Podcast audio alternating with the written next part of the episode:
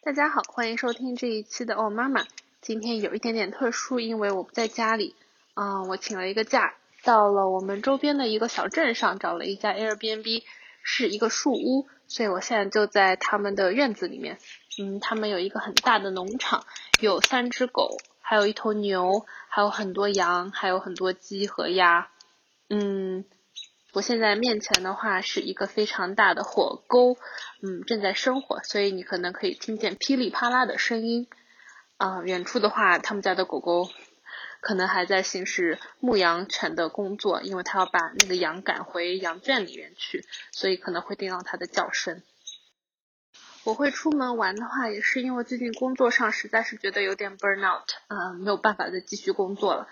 嗯，在这周三的时候，我也去看了一个 psychiatrist，呃，应该是精神科医生，请他帮我开了一些啊助睡眠的补充剂吧，你这样说。嗯，所以这周的话，我也特别想推荐一本前年读的，嗯，这两年都比较火的一本，呃，心理医生写的书，叫 Maybe You Should Talk to Someone。嗯，读这本书的时候，我其实停下来哭了好多次。其中的话，每一个故事都非常好。嗯，他他讲的就是这个作者，他是一个心理医生，但是在他呃和他相恋多年的男友分手之后，他带着他的小朋友一起生活，然后他也需要一个心理医生，所以就穿插讲述了他自己去见心理医生以及他的心他的病人的一些故事。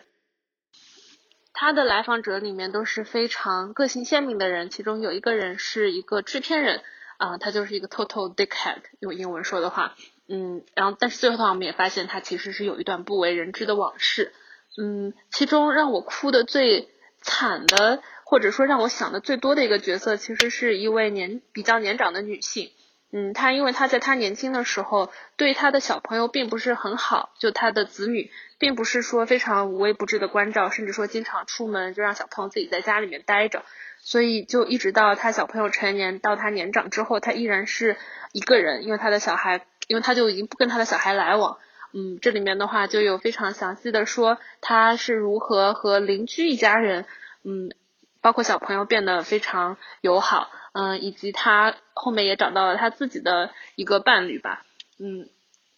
然后这个的话就会让我，我当时就会经常，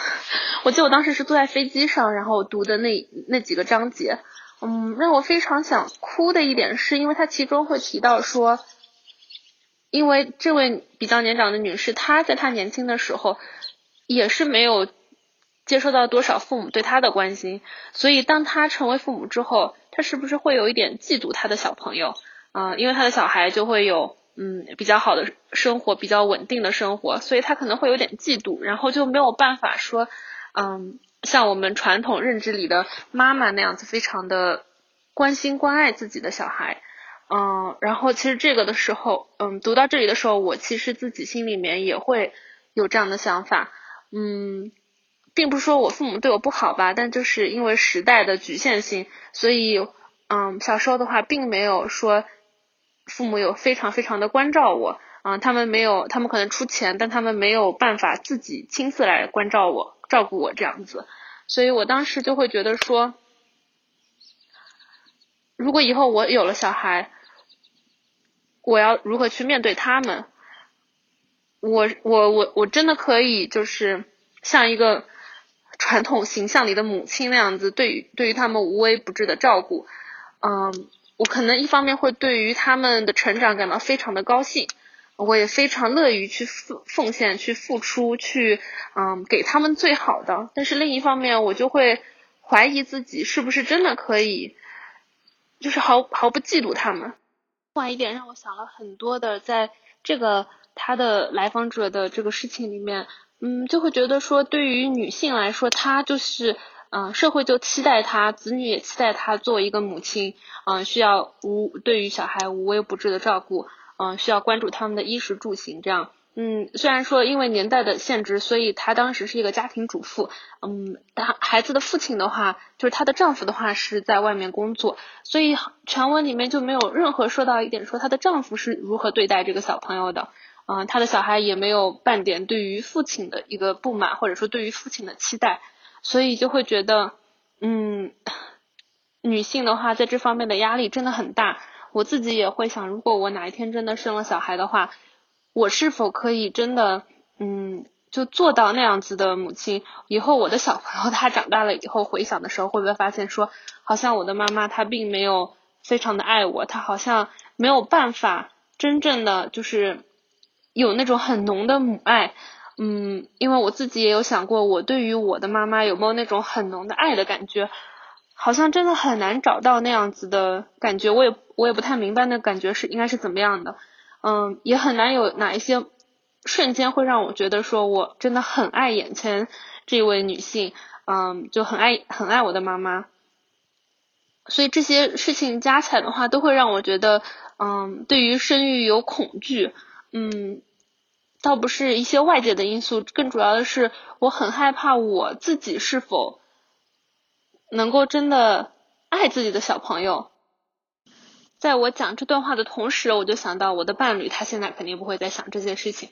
嗯，男性真的会想说，如果一个小朋友出现了，我真的会爱他这种事情吗？以上就是今天的胡言乱语了。嗯，因为我也没有写稿子。嗯，而且因为出来玩了的话，下一周要发的那期节目，其实我还没有开始剪。下一期的嘉宾他有两位，嗯，小朋友，两个小朋友都有不同程度的 special needs 特殊需求。嗯，他非常早的就发现了他的小朋友的这些，嗯，不同的需求。嗯，他用他读 PhD 的那种钻研精神，非常好的、非常快速的开始帮助他的小朋友做各种干预治疗。经过几年的不懈努力，现在两个小朋友的发育程度和其他的小朋友和同龄的小朋友都差不多。嗯，所以希望下一集的分享的话，可以让更多的父母们，嗯，对自己的小朋友多一些观察，或者嗯，对于这方面的 special needs 这方面的需求有一些了解。嗯，希望更多的小朋友健康成长啦。那我们今天就先到这里，我们下周再见啦。